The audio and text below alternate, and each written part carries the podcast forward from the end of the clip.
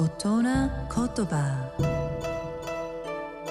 日本の歴史と風土が作り上げた美しい言葉の世界。その一言に豊かな情緒を感じその一言で自然や人の世を表現。創造と破壊を繰り返してきた言葉たちから毎週一つピックアップ。その独特な表現を味わう大人言葉。今週の大人言葉は火花を散らす。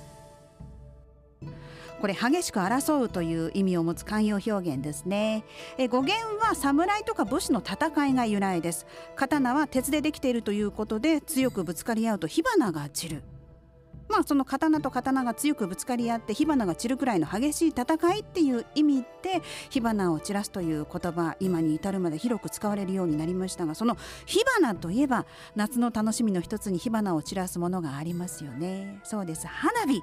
今日は花火の中でも線香花火特集していきます。美しい日本語を味わう大人言葉でした。